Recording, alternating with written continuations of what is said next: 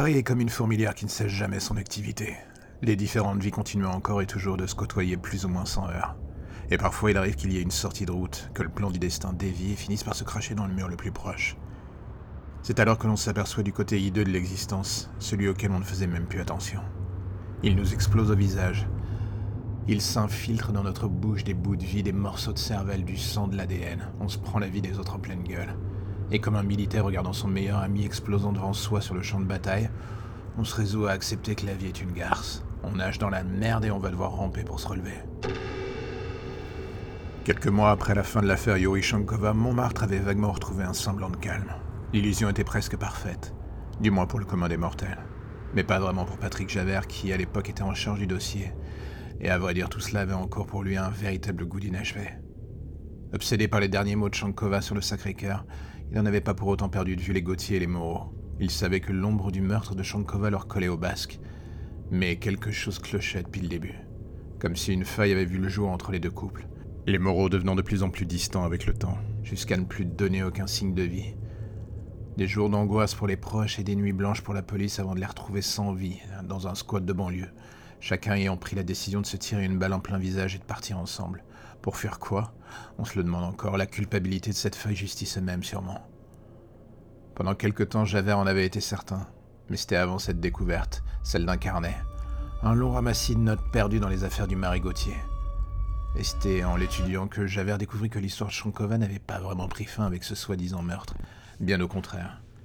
Javert étudia sans relâche ce carnet, un amas d'élucubration que beaucoup prirent pour un aveu complet de la folie dans laquelle avait fini par sombrer Arthur Gauthier. Mais Javert avait vu autre chose. Entre les lignes de ses instants de vie, il y avait l'aura d'une folie qui ne demandait qu'à s'exprimer depuis des années. La première partie du carnet ne laissait que peu de doute sur la chose. Les Gauthier avaient une vraie part sombre, un monde dans lequel le mari semblait avoir entraîné la femme sans qu'elle ne résiste bien longtemps. Mais c'était la deuxième partie du carnet qui fit voler en éclats les certitudes de Javert sur ce couple si particulier. L'affaire Shankova reprenait encore du poil de la bête alors que pour beaucoup elle était désormais aussi froide que la plupart de ses victimes. Arthur Gauthier ne parlait plus que d'une seule chose, son fils Léopold, torturé pendant des jours aussi bien physiquement que mentalement. L'enfant avait été placé dans un centre spécialisé dans l'espoir de l'éloigner de toute interférence, tout comme l'influence de ses parents d'ailleurs, qui à l'époque n'étaient déjà plus que l'ombre d'eux-mêmes. Après quelques semaines et l'acquittement inattendu de ses parents, le jeune Léopold avait reçu le droit d'avoir à nouveau des visites de sa famille. Des rendez-vous qui pendant quelque temps ne débouchèrent absolument sur rien. L'enfant étant cloîtré dans son mutisme et les parents dans une dépression de plus en plus violente. Rien ne pouvait laisser penser qu'un point de raccordement allait s'opérer entre eux, et comme prévu, rien n'alla dans une meilleure direction. L'attitude de Léopold en quelques jours après des semaines de mutisme revint vers un semblant de vie.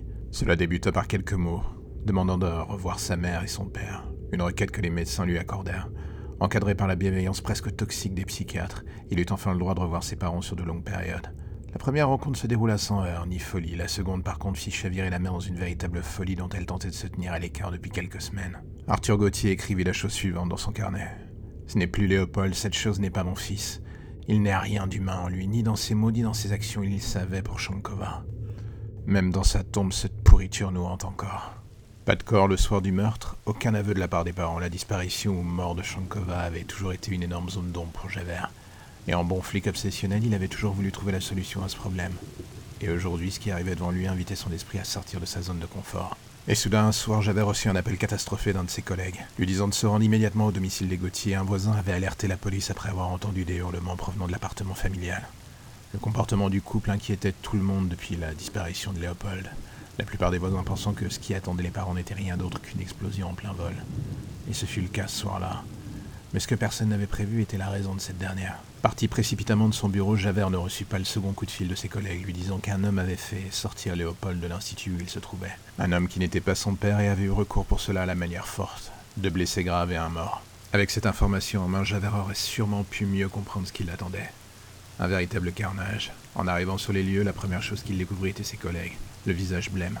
Il en connaissait plusieurs pourtant, des durs à cuire qu'il pensait formater contre la violence de ce monde. Il se trompait, tous étaient en état de choc. Ce qu'il découvrit à l'intérieur n'avait rien à voir avec ses habituelles scènes de crime. L'appartement était littéralement ravagé.